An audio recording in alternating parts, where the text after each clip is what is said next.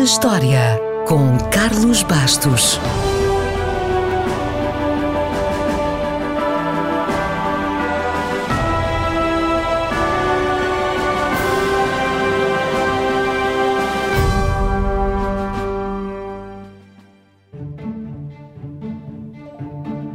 Neste dia, em março de 1819, uma das ruas comerciais mais elegantes de Londres tinha sido inaugurada há menos de 24 horas.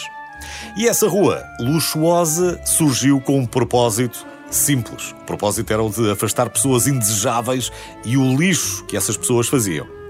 Nessa altura, Lord Cavendish estava farto de gente pobre, sem maneiras, que passava a vida a deitar lixo para dentro da sua propriedade, particularmente conchas de ostras. Ora, ele poderia, como o Trump, dois séculos mais tarde, ter tido a ideia de construir um muro, mas não. Ele decidiu fazer algo muito mais ambicioso. Basicamente, ele pediu ao seu arquiteto para projetar uma rua fechada só de lojas, de lojas de luxo e que tivesse telhado para proteger os clientes da chuva ou do sol. Isso não apenas resolveria o problema do lixo, como permitiria que Lord Cavendish desfrutasse da glória de ter criado um empreendimento que não só seria muito apreciado pelo público, como ainda permitiria empregar mulheres decentes e trabalhadoras. E assim nasceu a famosa Burlington Arcade, de Londres, a primeira galeria comercial do mundo, que é basicamente a avó dos modernos centros comerciais.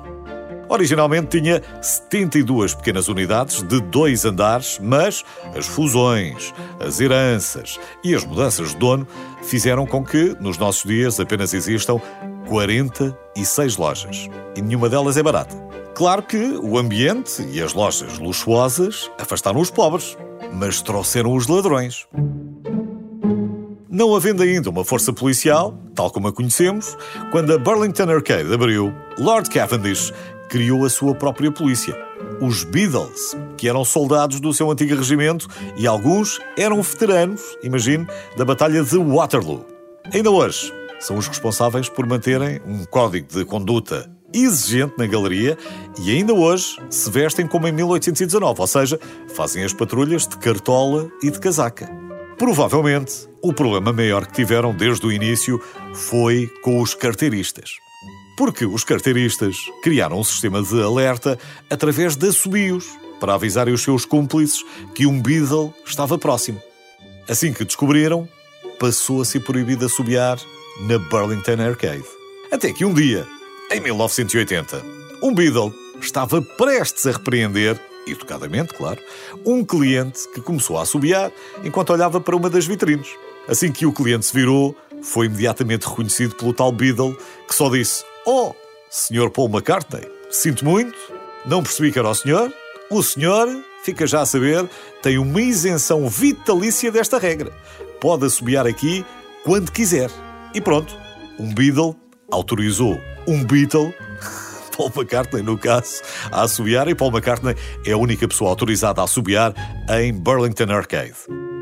Para terminar, fica só a saber que a antiga casa de Lord Cavendish foi vendida ao governo britânico, depois da sua morte, e a Royal Academy funciona lá desde 1867. Aliás, a própria Burlington Arcade já foi vendida e comprada por muitos, muitos milhões ao longo dos anos. Nada mal para um empreendimento que surgiu com o propósito de afastar pessoas indesejáveis e o lixo que faziam, principalmente as conchas de ostras.